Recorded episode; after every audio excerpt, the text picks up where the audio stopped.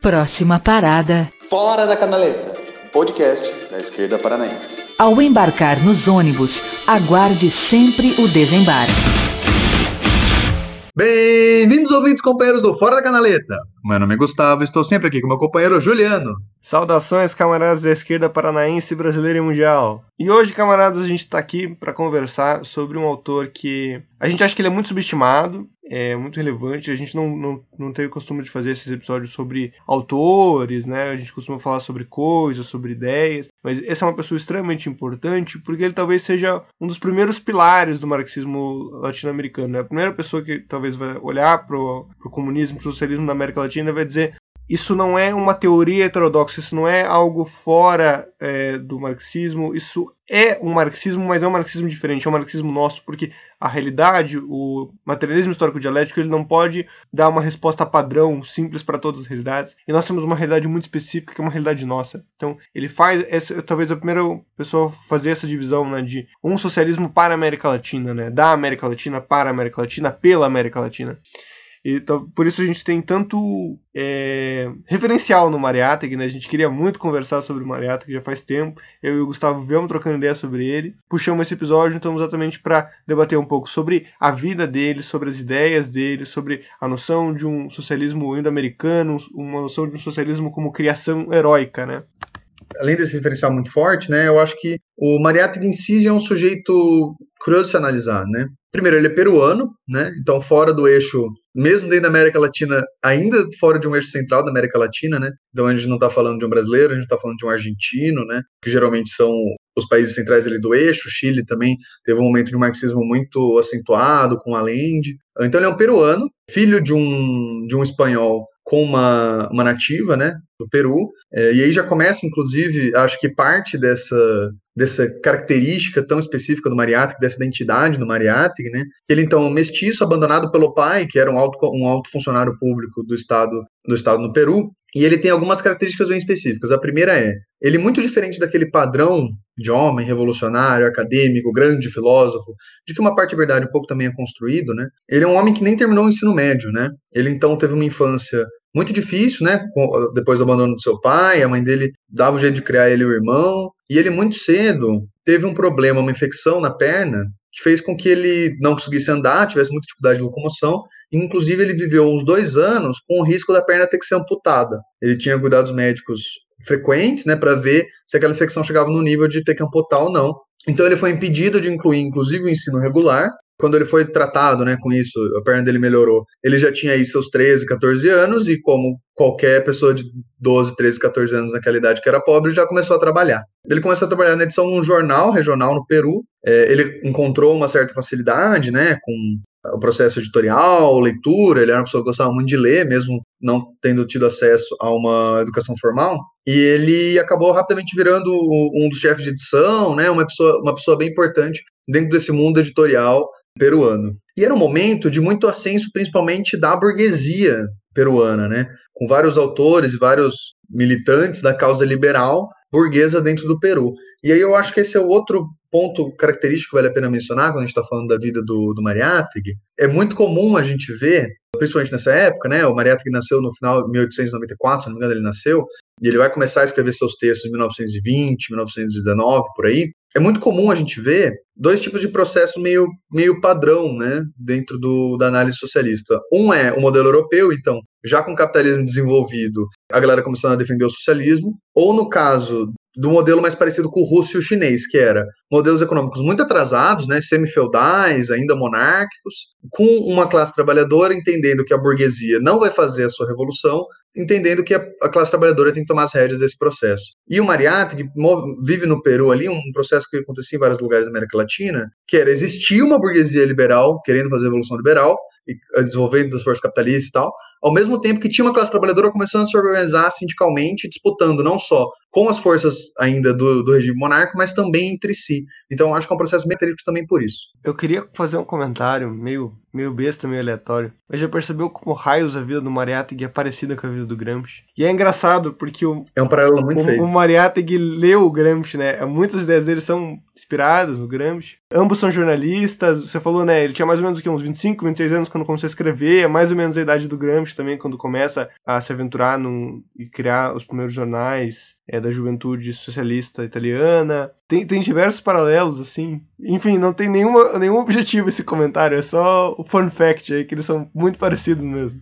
Isso, inclusive, é legal você falar porque é um paralelo muito bem, muito feito, principalmente porque ambos são, apesar de Mariátegui não receber tanto esse crédito, dois dos fundadores do que a gente chama hoje em dia de marxismo humanista, né? E eles estavam em posições muito parecidas, de inclusive a nível político, né? Eles foram meio contemporâneos ali na, na Terceira Internacional, tanto o, o Gramsci quanto o Mariátegui, eles tinham uma posição de estarem em partidos comunistas filiados à Terceira Internacional, tinham passado por todo o processo já de expurgos, né? Os, os textos, os primeiros textos do Mariátegui ainda foi antes, mas a atuação política dele internacional foi mais ou menos nessa época. Já depois dos processos de, de expurgos, né, do stalinismo na Terceira Internacional, Trotsky já estava exilado, todo esse processo. E ambos a gente tem documentos de mais internos do partido deles pistolando, né, deles reclamando de Stalin, das políticas stalinistas, mais votos favoráveis deles na Terceira Internacional para as políticas de Burkhardt, exatamente porque já estava rolando a perseguição, e se eles não fizessem isso, eles provavelmente seriam expulsos, não mortos, perseguidos e ter todas as suas famílias mortas e terminadas, como a de outros trotskistas, né, e de marxistas independentes. Então até essa trajetória dentro da Terceira Internacional dos dois é muito parecida, né.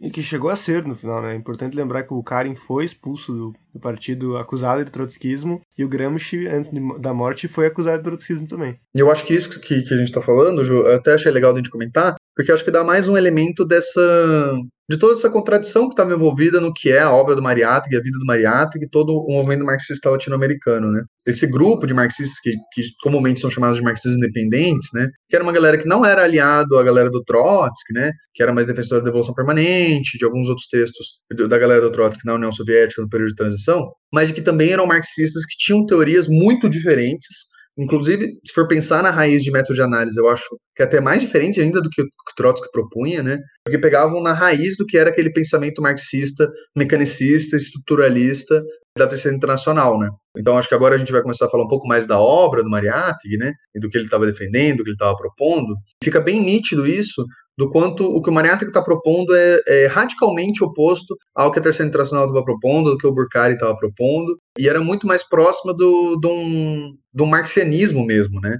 Pegar as origens do pensamento marxista, é, de toda a discussão do, do, materialismo, da discussão do que move um ser revolucionário, né? É, a questão da consciência de classe, e transportando isso para uma realidade americana e também para uma realidade mais atual, né? Querendo ou não, já tinha passado aí umas boas décadas de Marx. É, e acho importante a gente contextualizar e fazer essa noção para a gente compreender o que estava sendo o processo que todo o marxismo vinha passando nesse momento, né? Porque nós tínhamos aquela noção propagada principalmente pela Segunda Internacional, né, de um marxismo mais oficial na época, né, especialmente antes da Revolução Russa, de que uma revolução socialista e o comunismo só poderiam ser alcançados em uma nação desenvolvida, né? Então muito se falava das possibilidades socialistas na Alemanha, na Nova Zelândia, na Inglaterra, e se considerava que a Rússia, a Itália, a América Latina eram um país de segunda ordem, o socialismo ia chegar lá depois, né? O socialismo provavelmente ia ser uma intervenção externa nesses lugares, né? Isso que se defendíamos, né? A grande quebra dos marxistas russos, né? O Lenin, o Trotsky, o próprio Stalin, o Karin, toda essa galera, é falar: não, a gente pode fazer socialismo aqui sim, e uma nação, uma nação subdesenvolvida pode passar por esse processo. A, a, inexistência de uma, uma classe trabalhadora que seja maioria social, e aqui eu falo maioria numérica mesmo, não impede uma revolução socialista. Claro, daí cada um desses muitos autores vai ter, vão ter diferenças, né? vão falar sobre a perspectiva do, do campesinato dentro da revolução, sobre se essa revolução socialista ela já almeja uma transição para uma sociedade comunista ou se ela ainda vai ter um momento de desenvolvimento econômico, né, que é o gran, um dos grandes dilemas entre os trotskistas e os stalinistas, etc. E tal. Mas o ponto é, no segundo momento, você que emerge a Comintern, emerge a Terceira Internacional, os sociais-democratas, então, mantém aquela leitura tradicional do, do, do, marxismo, e você surge uma segunda leitura, que é a leitura dos comunistas, que fala do, da possibilidade de fazer uma revolução imediata, mas que essa revolução será uma revolução etapista, né? Uma revolução que primeiro implica no desenvolvimento econômico, que depois vai implicar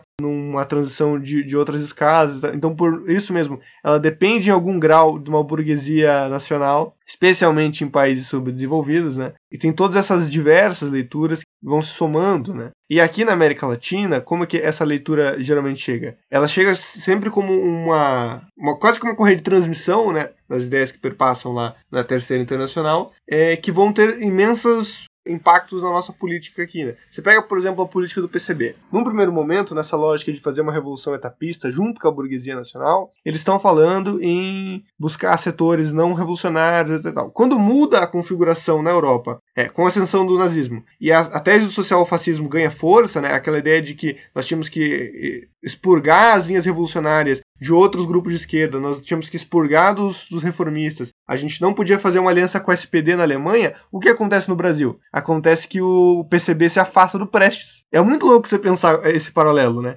Mas o que acontece? A leitura do PCB é, eles pegam essa leitura da, da Comintern e falam que eles estavam buscando uma aproximação com o Prestes até então, e quando muda essa chave, eles se afastam completamente do Prestes e se recusam a fazer uma aliança eleitoral com ele para a eleição de 30. Então veja aqui que momento.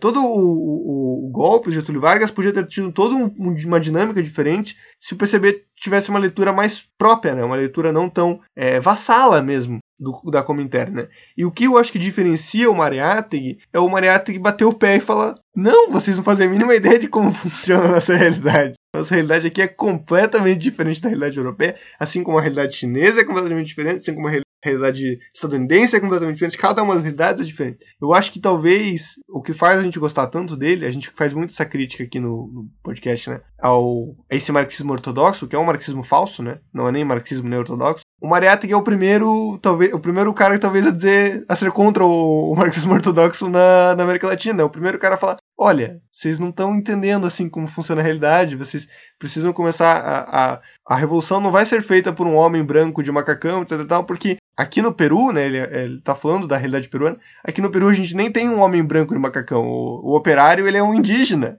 o homem branco aqui, ele é a classe burguesa, assim, tipo. Então ele vai falar sobre a realidade do indígena, ele vai falar sobre a realidade da mulher, ele vai falar sobre a realidade do Peru, da América Latina. Ele vai tentar é, colocar essas coisas em perspectiva, né? Ele vai tentar utilizar o método marxista, mas sem ser vassalo dessas concepções é, que estavam plasmadas né, dentro da, da Terceira Internacional ou da Segunda Internacional. Eu achei essa análise perfeita, Ju, para dar uma introdução do, do, do que o Mariátegui está falando para a gente em questão de, de teoria, né? Eu acho que tem dois pontos centrais que vale a pena a gente, a gente colocar, que meio que se relacionam sobre isso, que é um, isso que você falou sobre o, sujeito evolucionário, né? Então, sobre o indígena especificamente, e outro sobre essa ideia, tá, legal, legal essa ideia de, de operário branco, fazer revolução, tal, não sei o quê, mas assim, a gente não tem nem fábrica para ter operário. Como é que a gente vai ter operário para ter a revolução?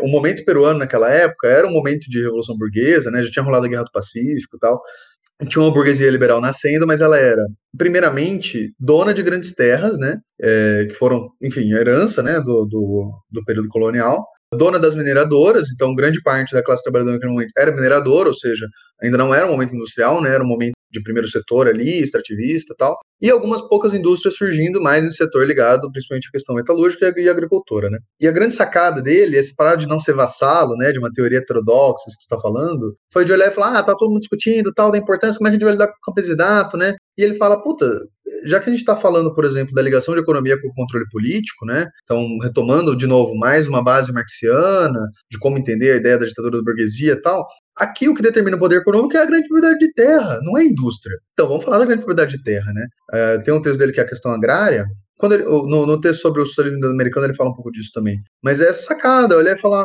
o, que a gente está falando aqui de poder político é de grandes propriedades de terra. Então, não importa se na Rússia os grandes conglomerados internacionais estão investindo na Rússia na, na, indústria. Não importa se na Alemanha vocês já estão, sei lá, produzindo carros, sabe? A gente está em outro momento. Esse giro da economia política do Mariátegui é pegar o método marxista e fala, o que Marx estava falando não era sobre indústria, era sobre poder político atrelado à economia. Então é voltar um pouco mais ao método, entender onde está a raiz da exploração. Então ele chega a, desenvolver com uma certa, é, até de uma forma bem minuciosa, né? Como era feita com as grandes proprietárias, é, propriedades de terra, uma exploração capitalista, né? E aí ele coloca da classe peruana, da classe trabalhadora peruana no geral, e especialmente dos indígenas. E aí que eu acho que entra, Ju, esse outro ponto que você colocou que é o do, de novo, né? Mesma coisa, ah, legal, vocês estão falando de revolução com esse homem branco industrial, gente não tem nem, nem indústria, e agora, outro lado, nem homem branco, porque o que a gente tem é indígena. A gente tem 80% da população que é indígena ou descendente de indígena. Aí eu acho que, que tem dois lados, né? Dessa parte desse lado econômico, eu acho que ainda tinha muito poucos artifícios na época,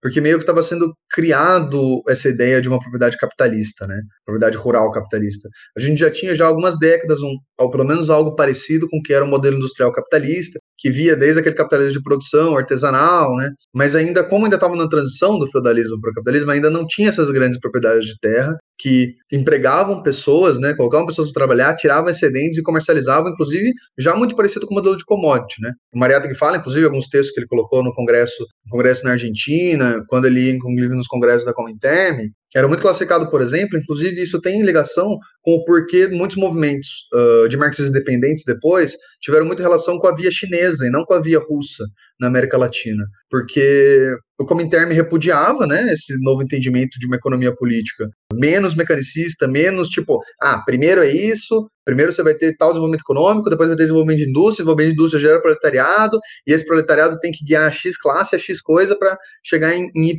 em Y situação, né? Então ele quebra tudo isso e fala, não, vamos pensar a realidade, vamos ver o que a gente vai chegar com a nossa economia dessa forma, desse jeito que eu estou expondo aqui para vocês, que é completamente diferente, né? Eu acho que isso é muito legal de apresentar. Eu acho importante a gente fazer esse paralelo histórico, né? Porque a gente, você falou aí dessa transição para o feudalismo, né? Você pega o Marx, quando ele está falando lá no, no 18 de Brumário e nos demais textos dele sobre a realidade francesa, né? Ele está apontando que já existe uma burguesia agrária, sim. Mas essa é uma burguesia agrária que descende da aristocracia, né? Porque você já tinha uma aristocracia que mandava no campo. Os nobres, o que, que eles eram? Nada mais é do que grandes senhores de campo, né? Ele, a propriedade que eles tinham era campo. Então, quando você passa a construir, tipo, o Código Civil, a Revolução Francesa, etc e tal, você cria essa burguesia do campo, mas ela ainda tem esse laço aristocrático, né? E depois a, a Revolução Francesa cai, né? Então é, é a nobreza volta para o poder e ela volta já conjugando elementos tanto de nobreza quanto de burguesia. Né? Então é, é uma burguesia aristocrática. Né? E é mais ou menos daí que estavam pensando tanto os marxistas na Europa quanto os marxistas na, na Rússia, mais ou menos nesse padrão, né? De uma, quando eles falam de classe aristocrática, eles estão falando dessa coisa que não, nem burguesia nem nobreza, que é uma coisa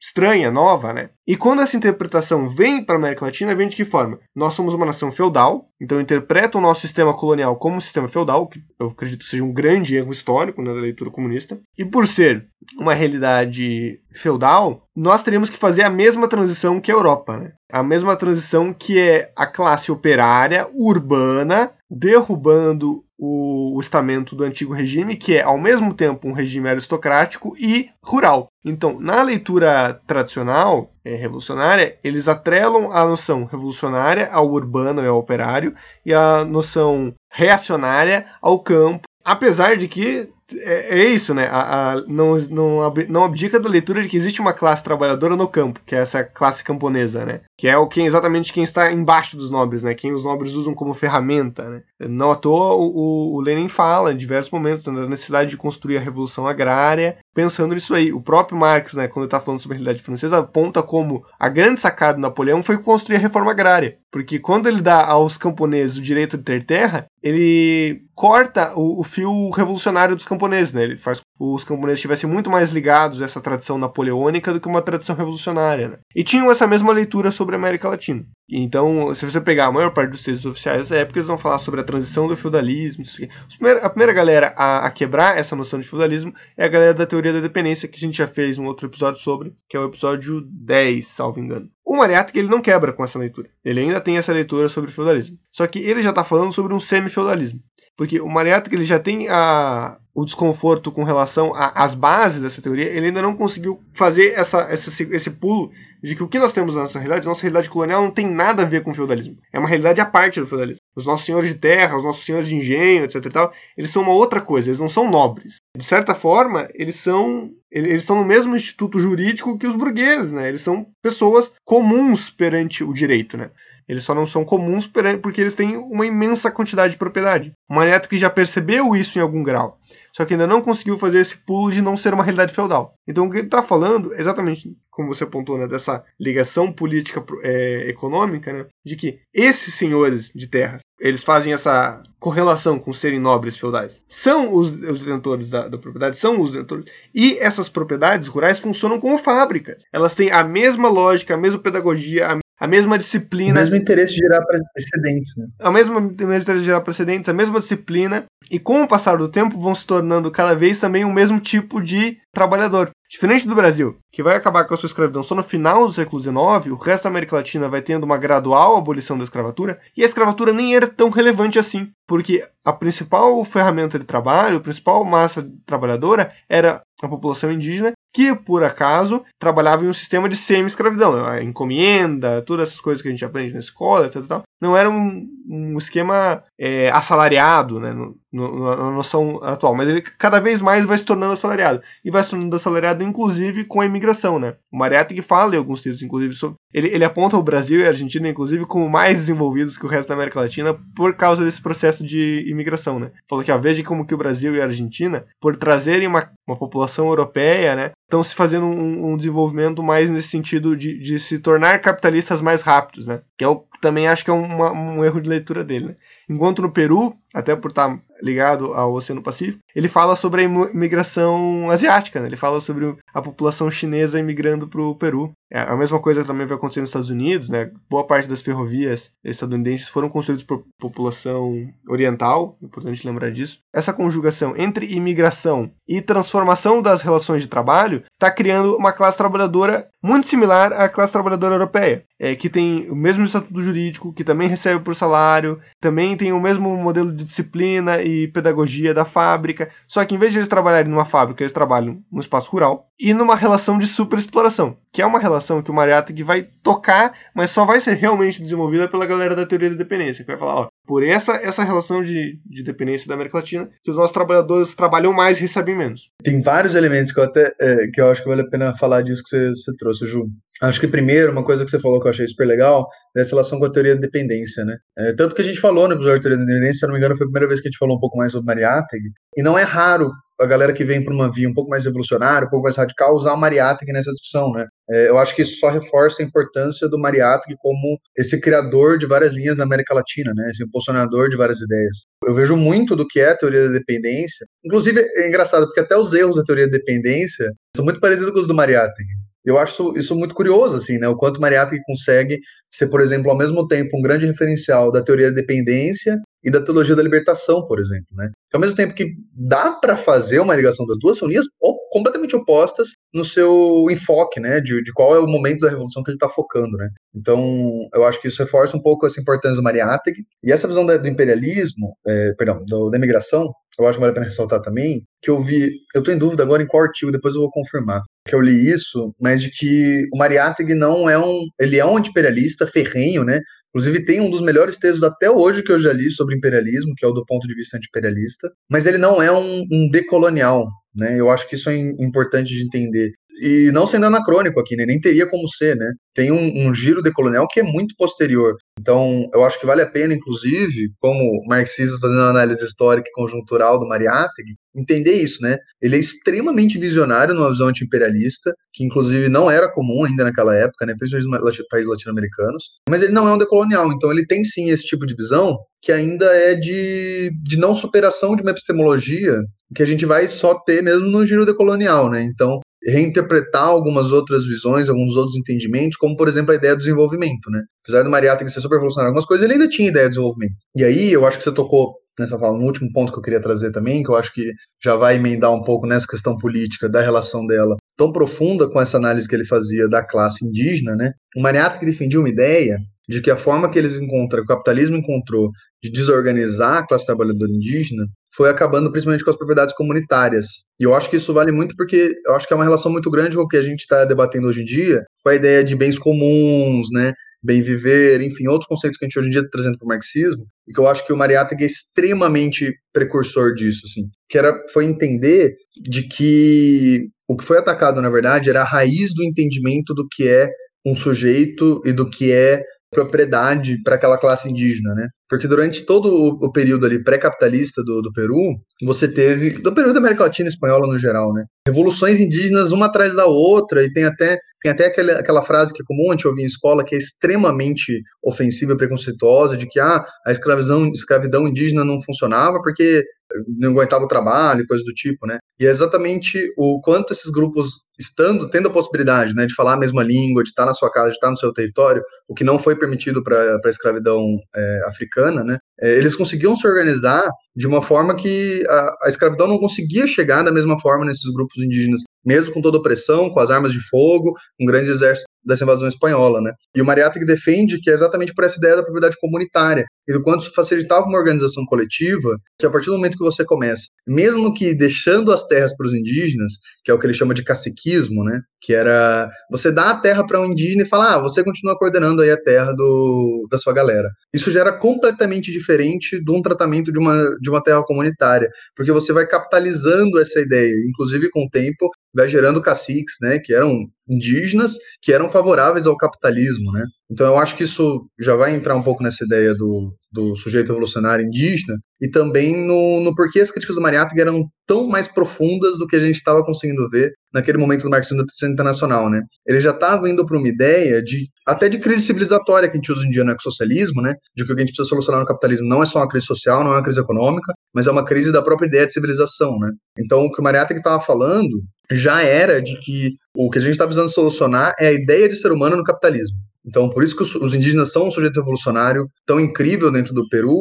e que, inclusive, coloca essas formas de organização anterior como formas anticapitalistas, né? Não com essa palavra, obviamente, é um termo meio anacrônico, mas já como estruturas necessariamente contrárias àquele status quo que ele estava vendo. Eu tenho a impressão de que o Mariátegui, ele tinha muito mais enfoque nos estudos dele, nas relações é, abstratas, nas relações... Abstratas talvez seja uma palavra ruim, mas dessa ideia das relações ideais, né, no, no, que no marxismo, é, nesse marxismo pedagógico burro, que é o, é o, marxismo que a gente aprende na escola, a superestrutura, né? E aqui eu não estou xingando nenhum professor, né? Eu entendo que é um assunto extremamente difícil para dizer e é um, é um esquema pedagógico que funciona para pessoas que não entendem nada de marxismo, né? Mas enfim, essa noção de superestrutura, né? Eu acho que ele dá muito mais enfoque. Porque é isso, eu acho que a, o desenvolvimento que ele faz sobre a economia é, no Peru, na América Latina, é relativamente pobre. Assim, e quando eu falo isso, eu não estou criticando esses desenvolvimentos que ele fez, mas eu estou pensando que ele, ele, podia ter ido muito mais longe. Por exemplo, uma, uma teoria da dependência foi muito mais longe nessa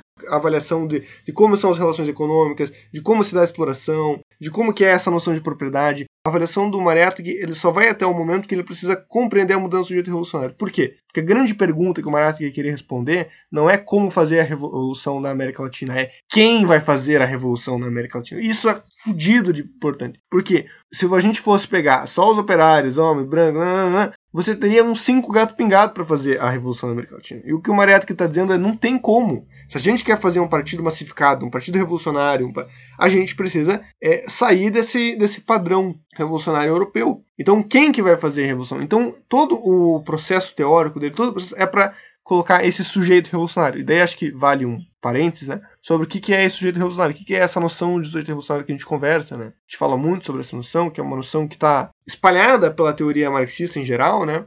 Que é a compreensão exatamente de qual o elemento da classe capaz de fazer esse giro e fazer a, a, dar o fim à sociedade capitalista. Porque quando o Marx teoriza a Revolução Socialista, ele coloca que classe proletária pode fazer aquilo que a classe burguesa não fez. Porque a Revolução Francesa, as diversas lutas contra a, a monarquia prussiana, a, as diversas lutas contra a monarquia britânica, todas essas lutas que a gente chama de revolução burguesa, né, foram importantes porque consolidaram, conquistaram uma série de direitos, consideraram essa noção de, de igualdade, de liberdade, pelo menos formal, né, essa noção de que é, perante o direito, né, nós temos, somos todos iguais, né, o que muda são nossa, nossa capacidade de agir no mundo de acordo com a nossa propriedade, de acordo com nossas habilidades, né. Essa no, essas noções tipicamente burguesas foram revolução, nas revoluções burguesas, que foram efetivamente revolucionárias, né, que estavam indo de, de frente a toda a ordem. Inclusive, em todas essas revoluções burguesas, existe um elemento mais mais radical, né? Você pega os jacobinos da Revolução Francesa, a própria tradição da Revolução Proletária na Alemanha começa nesses, nesses grupos, né? O próprio Marx diversas vezes se referencia, né? Nos hegelianos de esquerda ou nos, nos, diversos grupos jacobinistas, né, que eles chamavam. Toda essa noção, que eram grupos que pregavam o quê? O fim da escravidão, liberdade também econômica, igualdade também econômica, estavam falando sobre outras formas de organizar, estavam falando sobre uma república extremamente radical, russoniana. Essa galera realmente acreditava nisso. E as primeiras revoluções burguesas eram capazes de impulsionar isso. A partir do momento que o capitalismo se torna a ordem dominante, né, a burguesia se torna a classe dominante, a burguesia já não está mais numa postura de ataque, está numa postura defensiva. Né? Os próximos movimentos burgueses não vão mais clamar essas liberdades amplas. A, a independência latino-americana é um ótimo exemplo. Eu acho que a gente não pode tratar ela como revolução burguesa. A gente já comentou aqui algumas vezes, né? Como a gente tem, a gente não gosta dessa, dessa palavra revolução burguesa para se referenciar à América Latina, porque é uma noção bem tradicional europeia, né? E a gente tem aqui outra coisa. Mas se a gente for fazer um paralelo entre o que foi a Revolução Burguesa e o que foi as guerras de independência, especialmente no resto da América Latina, não no Brasil, porque a nossa guerra de independência foi meio que um acordão, né, com o Supremo, com tudo. Teve guerra, teve conflito, mas também foi teve acordo, teve diplomacia. Nos outros lugares, onde o São Martim, o Bolívar, né, esses grandes heróis revolucionários pegaram, montaram seu cavalo com seu sabre e foram para a luta, houve também essas movimentações, né? Houve, havia uma parte desses setores revolucionários que era muito mais radical. O Bolívar, inclusive, é um ótimo exemplo. Legal que você leu o que o Bolívar escreveu. Tipo assim, ele está claramente muito atrasado, né?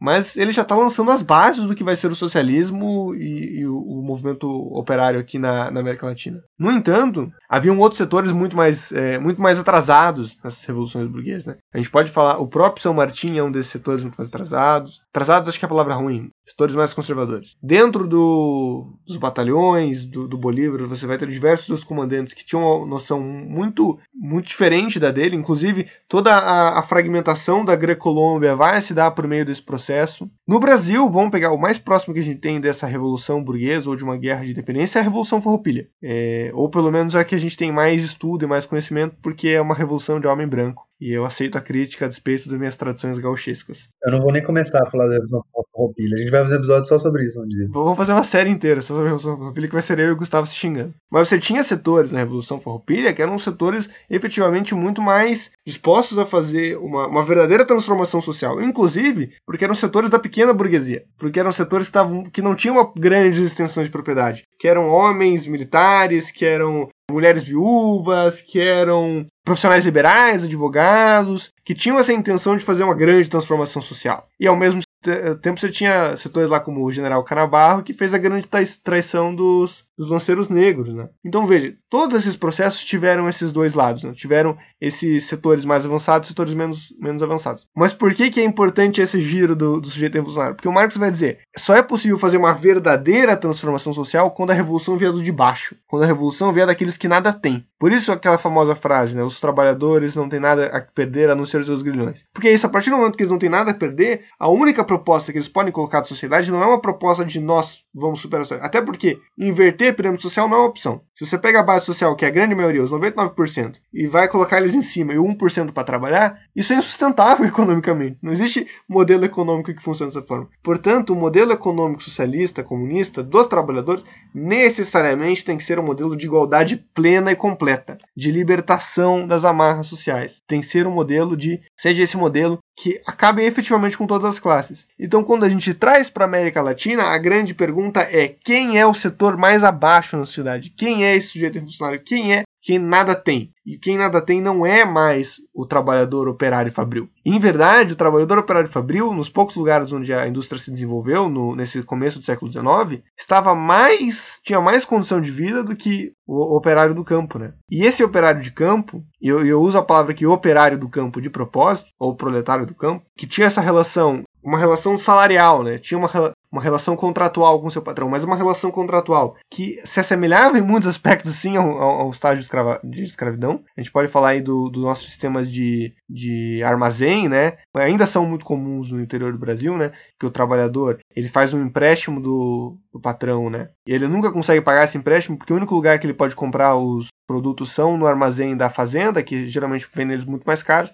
Então ele vai ficar aumentando, aumentando, aumentando, aumentando essa dívida, de forma que na verdade, na prática ele acaba se tornando um escravo, né? Porque ele não pode sair dessa propriedade e tal, ele vai estar sempre ali à disposição do patrão. Né? Essas relações de trabalho do campesinato da América Latina tem muito desse aspecto também. Mas eles estão passando por uma transformação. Se você pega, por exemplo, o que, que é a destruição da propriedade coletiva no México, um país em que 80% da propriedade é propriedade coletiva, é propriedade indígena, e os caras vêm e tomam essa propriedade para transformar em fazenda, para transformar em latifúndio, é uma parada sinistra.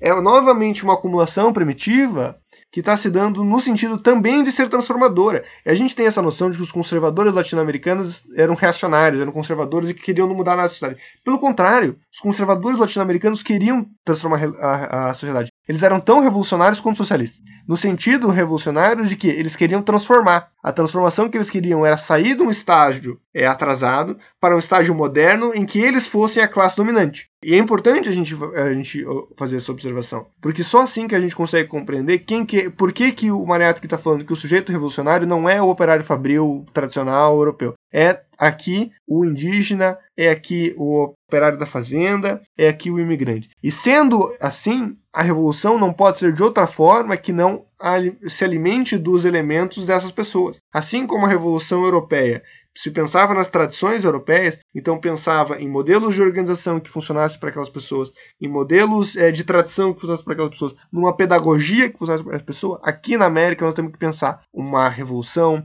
uma tradição, uma mística, um palavreado, um discurso, uma pedagogia, tudo, tudo, temos que pensar tudo pensando nesse sujeito revolucionário, que para o Peru era o Quechua para o Peru era o Inca. E é isso que ele está falando. Ele está tentando falar que a revolução socialista no Peru é necessariamente o povo Inca se rebelando e mandando os espanhóis embora. E só, e só você entender esse retorno para o passado, só com esse retorno para as tradições incas, que é possível a gente construir um futuro de um socialismo indo-americano. É, eu acho que tem duas coisas, especificamente disso que você falou, de todos os parentes, que eu acho que vale a pena de comentar. Um é, logo no início, quando você começou a falar de sujeito revolucionário, que você falou, ah, a grande questão do Mariato, que eu super concordo, não era exatamente explorar com toda profundidade, lá, fazer um gráfico do, de exploração de agrária como o, a galera da, da teoria do dependência queria. Mas sim, quem vai fazer, eu acho que vale a pena adicionar, que entra um pouco mais na outra discussão que o Mariato que propõe, que é não só quem vai fazer, mas o porquê, o que leva essa pessoa a fazer a revolução. Esse eu acho que é um ponto que vale muito a pena a gente destacar, eu vou voltar nele um pouco antes. E outra coisa que eu acho que vale a pena, no se eu não me engano é no problema indígena que ele fala disso, mas eu posso estar errado, que é um que ele apresenta no Congresso na Argentina, que ele tá falando de exatamente isso que você falou, ah, blá, blá, porque é indígena, blá, blá, blá. E aí no final ele pega uma contradição que eu acho que vale muito a pena falar porque é uma contradição que a gente vive muito na nossa vida, né? De composição social. Que é no final ele tá falando isso e tal, e aí ele fala tudo e termina e fala. Mas não importa um branco ou um mestiço e falar isso para um indígena.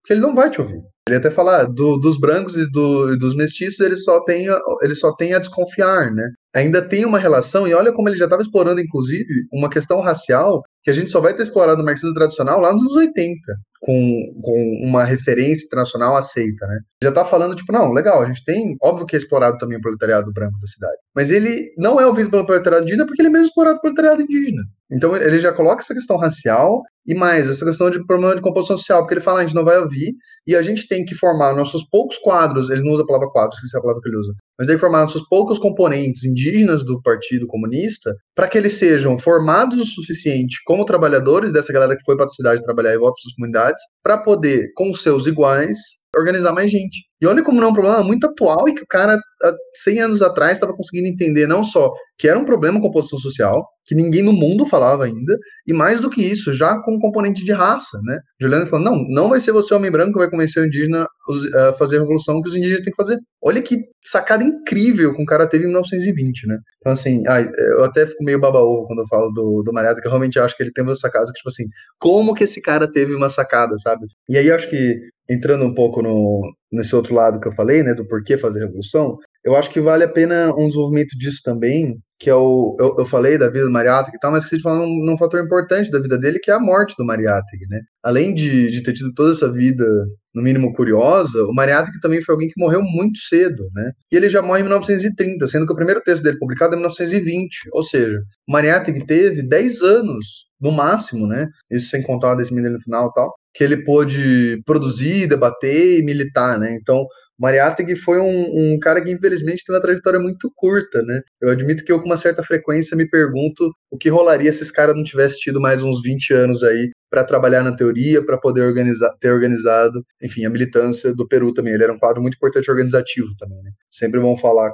que tem muitos desses quadros teóricos que não participam da prática revolucionária e o Mariátegui definitivamente não era um deles. Desenvolvendo essa ideia do porquê fazer a revolução, tem um, um aspecto da obra do Mariátegui que eu acho que vale a pena a gente entrar, até porque se relaciona muito também de como ele entendia a classe indígena e da importância dela na revolução. De que Mariátegui é, é talvez o primeiro autor a Rosa também já falava algumas coisas parecidas, né, Rosa de Luxemburgo, mas eu acho que Mariátegui é o primeiro a colocar em palavras tão nítidas assim a importância também de um entendimento do marxismo como um fenômeno ético-social heróico, né? ele usa o termo heróico. E de onde vem isso, né? Eu vou usar bastante aqui como referência um texto do Michel Lovy, que é o Mística Revolucionária, José Mariátegui e a Religião, que faz parte de um compilado de artigos que o Michel Lovy escreveu sobre a ideia do capitalismo como religião e do socialismo como religião, né? E eu acho que eu vou, vou aproveitar para dar um, uma certa pincelada, algumas coisas disso. A primeira é que isso vem a partir de uma análise de uma linha historiográfica, principalmente do Walter Benjamin, né? Que é de entender o marxismo e outros fenômenos também ali do, do final do século XIX como fenômenos românticos, né? E de onde vem isso? É o entendimento de que o romanticismo não é só uma, uma linha literária, artística tal, mas de que é todo um, um movimento político e histórico, a partir do final do século XVIII, de contradição, de oposição, principalmente, à modernidade. E aí ele não coloca que eles são necessariamente de esquerda, obviamente. Tanto que tem alguns dos movimentos que nascem nessa época que culminam no fascismo, inclusive, né? Inclusive o Michel Lovy desenvolve essa contradição também dos movimentos românticos, de que no, no mesmo espaço movimentos românticos surgiram falando de propriedade comunitária para todo mundo e falando de volta à monarquia absolutista, enfim, com processos até mais centralizadores e mais opressores da população no geral, né, dos populares, como Maria que chamava. E essa ideia de transformar o marxismo num fenômeno romântico joga ele nessa ideia que eu acho que Maria começa a desenvolver, o da crise civilizatória, né? Que é o do que a primeira coisa que a gente tem que resolver, a alienação que o ser humano teve com o próprio ser humano, né? Então, trazer essa ideia de novo das coisas comunitárias, né? Todo, todo debate sobre reificação, enfim, sobre outros aspectos do marxismo que, a partir principalmente da Segunda Internacional e depois com a Terceira Internacional, aí deslamba de vez, que é da discussão no aspecto um pouco mais filosófico do marxismo, né? E especialmente do socialismo, do que move alguém a ser revolucionário. O que faz a passagem do alguém entender que é um pobre oprimido para a consciência de classe, para querer se organizar e mobilizar as coisas. E esse aspecto do Mariátegui pega também, ele inclusive relaciona isso com algumas discussões da própria religião indígena, né, do Peru, e de vários dos aspectos sociais do Peru. Mas eu acho que a, a, o cerne desse pensamento, né, da crise do capitalista não ser social nem econômica, e sim uma crise humana, é o ponto principal da obra do Mariátegui, que inclusive inspira tanta gente, até chegar em, no ecossocialismo atual, como é a totalidade, né? No Michel Lovy e tantos outros pensadores, hoje em dia são tanta referência para uma militância radical. Né? Mas eu acho importante a, a, gente observar, fazer essa ligação entre esses pontos. Né? Quando o Mariátegui conclui que o sujeito revolucionário não é esse sujeito revolucionário padrão, daí acho que é importante fazer uma crítica, colocar no, no período histórico. Né? O Mariátegui, ele ainda está procurando um sujeito revolucionário padrão, está procurando outro padrão, né? ele está fugindo do padrão europeu, ele está indo para o indígena, para o trabalhador campesino, mas ele está buscando um sujeito revolucionário padrão. Ele faz alguns pontos com o feminismo, por exemplo, mas ele ainda tem dificuldade em fazer a transição e compreender que o sujeito revolucionário ele não é uma unidade, né? eles são uma pluralidade de sujeitos revolucionários. Né? A revolução ela acontece em diversos espaços simultaneamente, portanto, ela não pode ser única, né? Ela não, não, pode, não pode ser uniforme e nem unipessoal, né? Esse é o ponto que tu, tu colocou, né? Que o homem branco explorado. Vamos, vamos pegar com, é, ideias que são bem presentes aqui no Brasil, né? O sindicalista é homem branco do, do sindicato dos metalúrgicos. Ele tem uma condição que é obviamente explorada, tá? ele obviamente faz parte da classe trabalhadora, mas que é muito diferente do homem preto da periferia, que está ameaçado, por um lado, pela situação econômica dele, por outro lado, pelo tráfico, que é muito diferente do, da, da mulher campesina, que é muito diferente da, da situação dos povos originários. Né? E cada um desses sujeitos tem que compreender o seu próprio processo revolucionário. Que o processo revolucionário em cada um desses locais, a estratégia revolucionária em cada um desses lugares era diferente. Porque a situação específica de cada um desses lugares é diferente. A pauta em cada um dos lugares é diferente, mas ao mesmo tempo são é, conjuntas. Né? E é isso que a gente fala muito. Né? Por exemplo, os homens têm que debater feminismo, os brancos têm que debater raça, a classe média tem que debater a situação da periferia, mas compreendendo seu papel em cada um desses espaços. E compreendendo que não é uma, uma noção de nós, pessoas é, da universidade, vamos para a periferia e vamos ensinar a periferia. Não é assim que funciona, sabe? Enfim, eu acho que o Mariatti ainda não conseguiu dar esse salto, apesar dele ser um dos precursores. Né? Ele sendo um dos primeiros que quebra essa noção tradicional de sujeito revolucionário, que abre a porta para essa noção mais contemporânea de sujeitos revolucionários. E quando ele fala sobre isso, essa revolução americana, se retroagir à propriedade comunal, às tradições incas, né?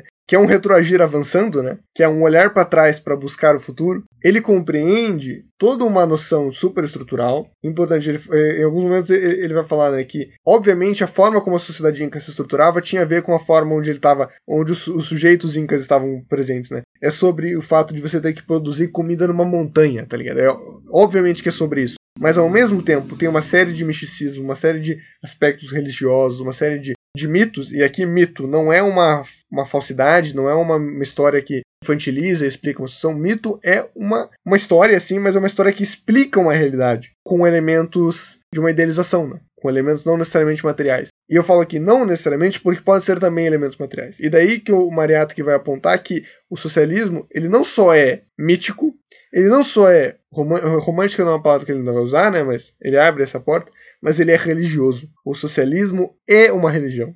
Ele faz inclusive uma anedota interessante. Eu não vou lembrar o texto agora que eu li. Se eu encontrar, eu faço referência no final do podcast. Mas que ele fala sobre um camarada que estava passando pela Rússia, né? Depois de visitar várias escolas soviéticas, ele vira pro, pro moço que estava dando o tour para ele e fala: Tá, mas tem alguma escola laica na União Soviética? Porque é isso, né? A forma de se conceber, de se construir o socialismo também é uma doação religiosa. Não existe nada mais próximo de um debate entre dois marxistas do que um debate entre dois cristãos. Eu vivo brincando com isso.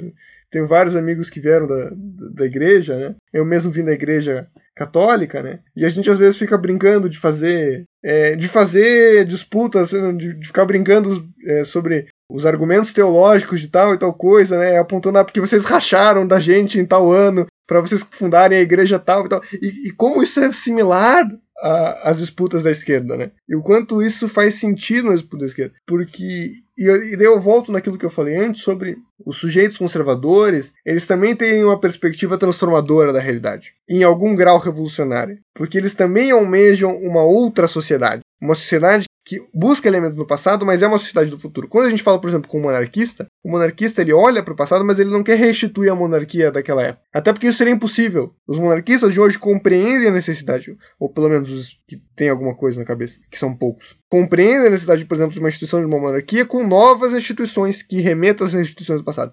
E o socialismo também busca essa construção, e é isso que o Mariátegui está colocando. Que construir o futuro não significa abandonar o passado. Ou melhor, significa abandonar o passado, mas significa aprender com o passado. Esse termo que você fala, Ju, de construir o futuro, é reconstruir o passado no futuro, né? Esse negócio de aprender e tal. O Lovi, já muito depois do Marxismo Libertário, ele usa um termo que eu acho maravilhoso, que é o reencanto com o mundo. Ele fala que tem todo o período do início da modernidade, que é o desencanto com o mundo, né? Que é tudo que dava significado à vida humana. Então, o trabalho não alienado, a relação com a natureza, né? Não separação do sujeito com a natureza, enfim, todas essas ideias. E aí tem todo um período de desencanto com o mundo, que é ir marretando aos poucos com tudo que você tiver dentro do capitalismo para ir quebrando essas pessoas e transformar elas em trabalhadores ideais para o capitalismo. Né? E aí eu acho que já, já entra numa outra ideia também do Mariata que eu queria trazer, exatamente isso que você fala, né, desse, desse convencimento, dessa vontade religiosa dos socialistas, né, que é isso, não, não adianta você convencer de, de toda uma teoria econômica, né, como era pensado pelos mecanicistas, se você não convencer aquela pessoa a, a pegar e se juntar numa reunião ou pegar numa arma e ir para cima, né, tipo, esse convencimento, esse espírito revolucionário, que é algo que, querendo ou não, tem um aspecto que não é, não pode ser previsto, não é, não é matemático, né? Não é estrutural ou, mecanicista como a galera pensava na Terceira Internacional. E aí que tá, dois pontos que eu acho que o Mariátegui foi muito precursor também, inclusive até de Gramsci em algum nível, que foi começar a discutir universidade, por exemplo. Né? Ele, nos sete ensaios sobre a realidade peruana, um deles é sobre a Universidade Pública Chilena, é, perdão, peruana, e ele coloca quanto os capitalistas, quando conseguem, depois da Guerra do Pacífico, começar a controlar as universidades, o quanto elas são importantes para começar a fazer esse sistema existir, acabar com as propriedades indígenas, acabar com tudo que era desse passado antes do desencanto com o mundo, né? Então, você controla as universidades, controla quem vai ser a, a burguesia pensante, quem vai ser o, a, a, pequena burguesia que vai ter acesso a quais conhecimentos, a partir disso amortece tudo que tem de revolucionário ali na pequena burguesia, né? Isso também faz referência com o texto dele do, anti, do anti-imperialismo, que ele fala do quanto a pequena burguesia é a classe que, a partir um desenvolvimento da universidade pública e de outros aspectos, é a classe que mais, mais defende o capitalismo burguês imperial, né? Porque ela é, por exemplo, quem vai conseguir manter um salário melhor com a multinacional ao invés de, de ser o operariário rural indígena, né? Então, todo esse desenvolvimento também já pensar num premisso de hegemonia cultural, né? Obviamente que ainda não é com toda a complexidade que o Gramsci consegue pensar nos seus cadernos do cárcere, mas já com uma complexidade bem interessante. Inclusive, ele mesmo entendendo que o socialismo é uma religião, e ele deixa bem, bem nítido na obra dele que ele não está falando de uma religião clerical, né? Mas ao mesmo tempo ele não se furta de debater também essas instituições. Tem um, uma frase aqui, um trecho dele que eu vou querer pegar porque realmente eu acho muito interessante. Foram superados, aqui abre aspas, tá? Foram superados definitivamente os tempos de a priorismo anticlerical. O conceito de religião cresceu em extensão e profundidade. A religião não é reduzida mais a uma igreja e a um ritual são reconhecidos nas, nas instituições e com sentimentos religiosos significados muito diferentes dos que ingenuamente eram atribuídos, com radicalismo incandescendente, por pessoas que identificavam religiosidade e obscurantismo. A crítica revolucionária não mais regateia nem contesta as religiões, as igrejas, seu serviço à humanidade, o seu lugar na história. Então, além de fazer essa análise do socialismo, que eu acho muito interessante, que é de entender também esse premisso de marxismo humanista, o papel do ser humano dentro do socialismo, né, que ele depois o Louvier vai entender como socialismo como religião, né, e tal, é, mas também o de fazer uma crítica muito mais dialética ao que são as estruturas religiosas dentro do Peru e na realidade em geral, né? Então, esse é um dos textos, inclusive, que usam muito quando vão questionar sobre o PCB, por exemplo, fala que o Mariátegui era aliado à terceira internacional porque ele tinha votos favoráveis, o que é verdade, no momento de perseguição política. Mas esse texto, quando era completamente oposto, né? Então, ele, aí, por exemplo, uma crítica ferrenha ao que estava sendo feito no modelo soviético de propaganda antirreligiosa, de proibir religiões de expressarem, né? E ele faz uma crítica muito mais dialética a isso que eu, por exemplo, acho interessantíssimo. Acho importante pontuar, nenhuma igreja clerical nenhuma igreja idealista. E ele pontua isso, né? que elementos materiais podem ser ele, os elementos materiais eles dependem para sua mobilização de elementos não materiais. E essa crença que a gente tem nos elementos materiais, essa crença que a gente tem na igualdade, em justiça, em coletivização da propriedade, essas crenças nos fazem seguir adiante. Essas crenças são quase que religiosas, se não religiosas. Eu acho, eu acho esse debate é, é fantástico. Mas enfim, por isso, por esse retorno ao passado construindo um futuro, por essa leitura das tradições dos povos originários, é, o Mariátegui usava o termo indígenas, né? por isso que a gente repetiu muitas vezes esse termo aqui, mas acho que é um termo que, de certa forma, também deixa de, de ver a pluralidade do, dos povos pré-colombianos. Né? Mas enfim, esse retorno às tradições dos povos originários é, e essa compreensão de que a nossa leitura científica, europeia, etc., ela não é maior do que essa leitura tradicionalista, ela é inclusive tão cheia de misticismo e tão cheia de religião quanto essas leituras, e portanto ela não passa de uma outra religião, mas uma religião da matéria e não mais uma religião do ideal, que hoje nos dão abertura para diversas leituras importantes, como o ecossocialismo, como a leitura da, do bem viver dentro do movimento socialista, né? a aliança dos povos do, do campo, cidade e floresta.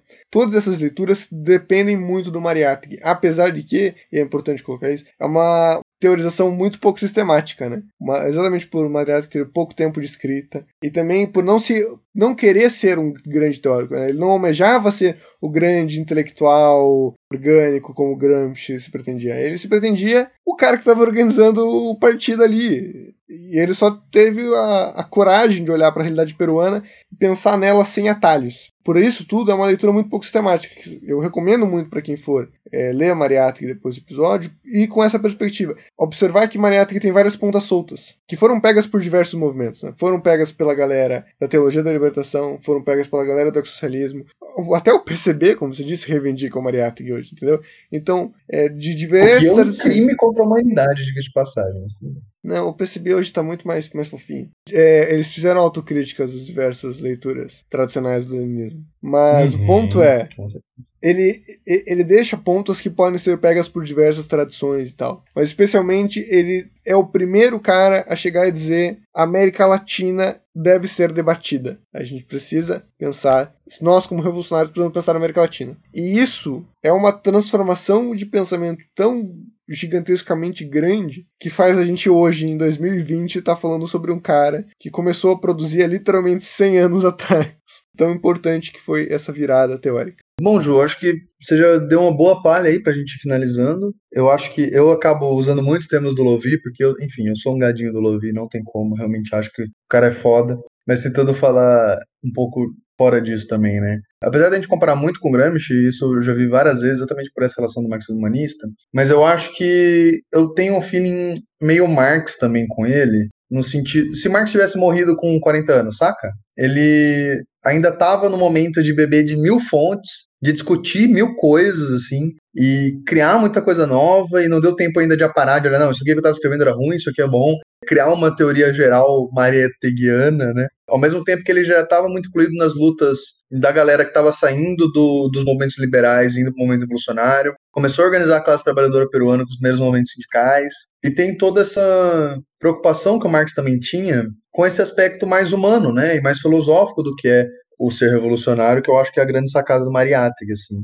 Eu particularmente tive acesso ao Mariátegui não faz muito tempo, assim, foi mesmo lendo Lovi. Eu via que era um cara que frequentemente, o Lovi, alguns outros autores do socialismo que eu gosto muito, colocavam, né, como uma pessoa importante. E eu tive o mesmo, mesmo feeling que você, Ju. Quando eu acabei lendo Mariátegui mesmo, eu li que eu percebi que ele é essa bagunça mesmo, né? Eu acho que se eu fosse definir o Mariátegui, é, ele é um cara precursor de muitas coisas, ao mesmo tempo que ele é um homem de seu tempo, né? Então, como homem de seu tempo, que foi por ter uma mãe nativa peruana abandonado pelo pai, impedido de concluir o ensino, o, o ensino tradicional, foi cair na luz dos trabalhadores porque ele começou a trabalhar com 14 anos, no meio de um país, numa transição super violenta, de, um, de uma monarquia para uma burguesia mais violenta ainda, se decepcionando com a pequena burguesia que dizia ser revolucionária, mas quando o proletariado chega perto, quer mais distância, né, quer manter os privilégios. Então, assim, é, eu acho que o Mariátegui é tudo isso e ele é um cara que, infelizmente, a gente tem muito pouca referência, né?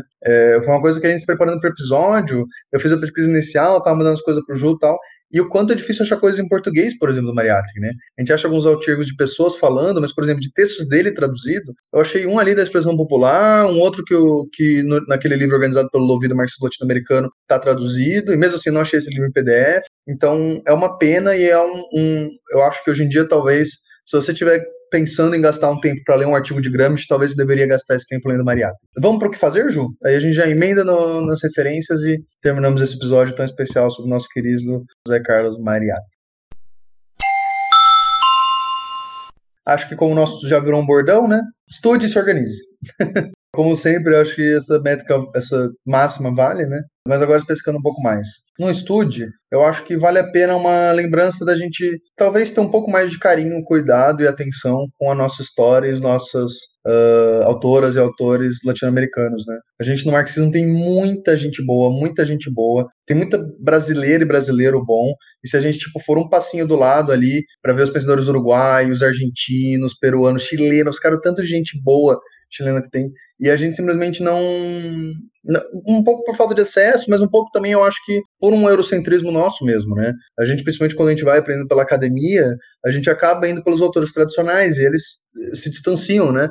Do que era a nossa realidade. Então, acho que eu reforço um pouco isso. Se for gastar um tempo lendo um artigo de Gramsci, talvez valha a pena gastar de Mariátegui. E no âmbito um pouco mais organizativo, né? Já pegando esse gancho do estudo, você que organiza um grupo de estudo, é, você que já está organizado e está propondo alguma discussão, pega esse espírito de, de, estudar um pouco o que é o, o latino-americano e tenta levar para suas organizações também. Porque eu tenho certeza que muita gente vai se interessar, vai gostar de estudar isso. Tem tanta qualidade, se não até mais, por ser mais próximo da nossa realidade, esse tipo de autor, como é o caso do Mariátegui. Organize-se em organizações que deem prioridade para uma questão antiimperialista, decolonial, latino-americana. Isso não quer dizer ser campista, tá? Muito pelo contrário. Sim, entender as especificidades nacionais, entender as especificidades que nos unem como América Latina, que nos separam também, para que a gente possa, de fato, é, fazer uma grande ursal aí um dia. É, eu tenho certeza que se isso um dia rolar, a que vai ter sido uma pessoa muito importante.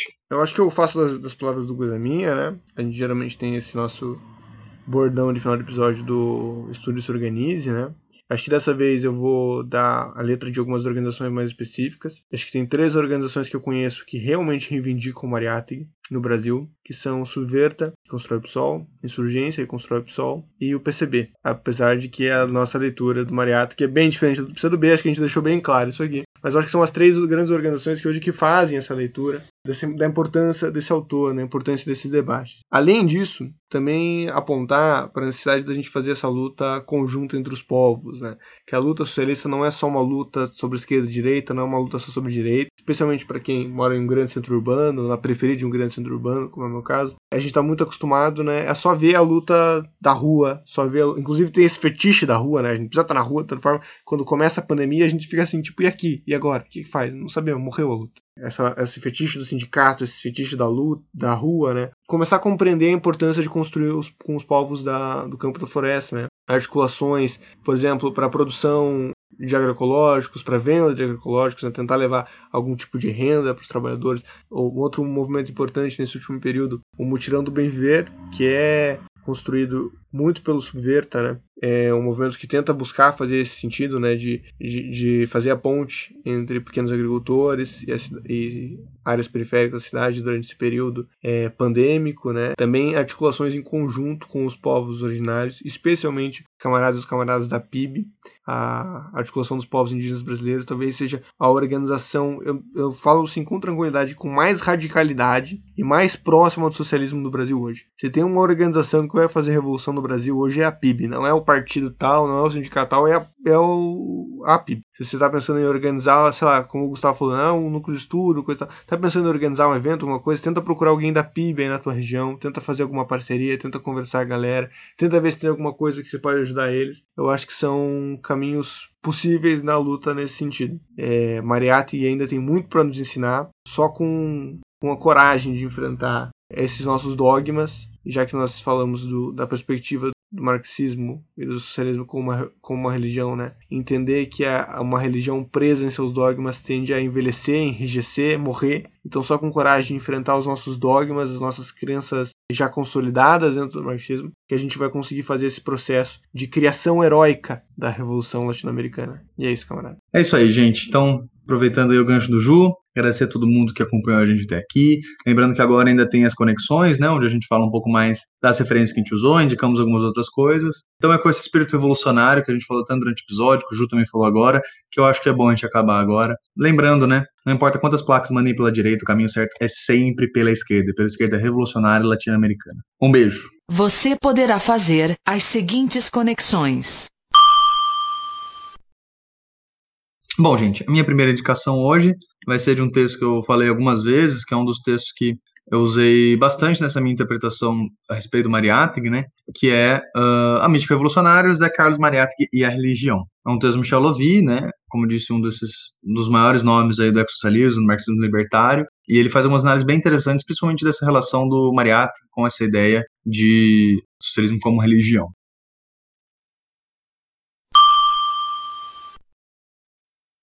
Bom, a minha segunda indicação vai ser de uma tese, né, de doutorado, de um camarada da USP, que eu infelizmente não conheço, inclusive eu tentei achar ele, ele nessa semana, não consegui achar, eu vou tentar é, contato de novo com ele, se eu conseguir, eu ponho as redes sociais dele e tal, porque realmente a obra dele é muito boa. Que é a tese de doutorado dele, que chama O Labirinto Periférico, José Carlos Mariátegui e a Sociologia Crítica Latino-Americana. O nome do autor é Deni Irineu Álvaro Rubo, uh, e é realmente, ainda mais com essa dificuldade de achar texto traduzido do Mariátegui, ele compila muita coisa interessante. É uma tese de doutorado, então é assim, é 450 páginas, mas vale a pena dar uma lida.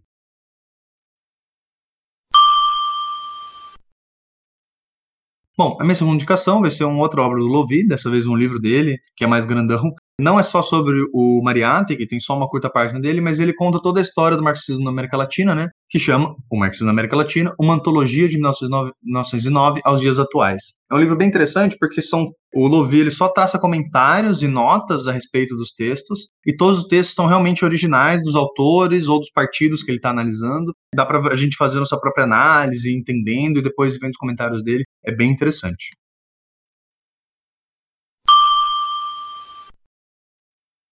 Bom, e agora eu vou indicar alguns dos, dos, dos textos do Mariátegui que a gente usou como fonte primária, né, para esse episódio. São eles o, o Problema Indígena, que ele aborda um pouco mais, né? Foi um que eu falei algumas vezes durante o episódio, sobre uh, a questão indígena em si. A definição do socialismo, que já é um pouco mais sobre essa, essa pegada do Mariátegui, mais sobre o socialismo como religião. E os sete ensaios sobre a realidade peruana. Essa é geralmente a obra que as pessoas mais usam sobre ele, e realmente é o, o que a gente tem de mais completo dele, né? Ele aborda vários temas, então ele começa abordando a questão econômica, depois ele fala das universidades, da religião, é realmente muito bom mesmo, assim. Infelizmente, eu não achei o PDF completo em português. Eu li em grande parte em espanhol, só dois capítulos eu achei em português. Vou tentar achar de novo para ver se a gente consegue colocar como link, mas senão a gente coloca a versão em espanhol, junto com os vídeos também de uma escola de formação uh, peruana que analisa esses capítulos e, e, tem uma conversa de alguns dos quadros dele, bem legal sobre esses é, capítulos.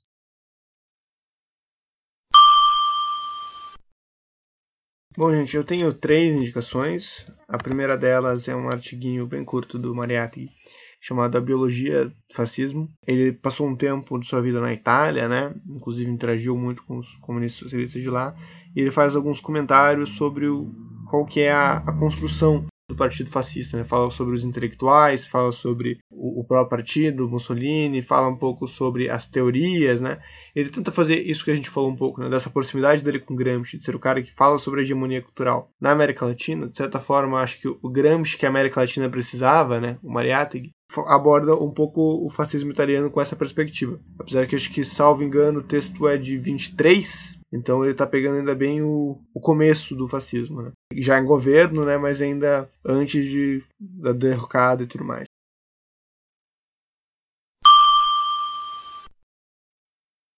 Um segundo uh, texto que eu queria indicar é o livro da expressão popular, junto com a Tricontinental, Leftward, Batalha das Ideias, que é o Mariátegui, o nome do livro. É um conjuntinho de artigos curtos começa com uma pequena introdução da Lúcia Reartes do Yara Ardes, tem um texto do Florestan Fernandes que é muito bom, e tem três artigos do Mariátegui, dos quais eu recomendo especialmente o primeiro, o Ética e Socialismo. É, eu, eu, li ele todo, eu achei muito bom, muito, muito interessante. Dá uma boa compilada em todas essas ideias que a gente passou pelo Mariátegui e pelas palavras do próprio Mariátegui. Acho que foi uma escolha bem feliz dos artigos que eles fizeram.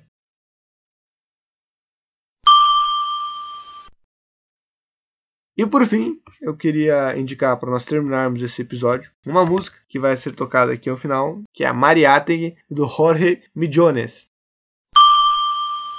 Alimentadores da região.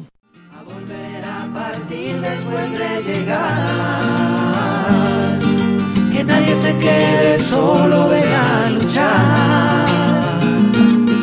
Como sentía el amauta en su corazón. conmigo, ven y grita conmigo, ven y grita conmigo, revolución.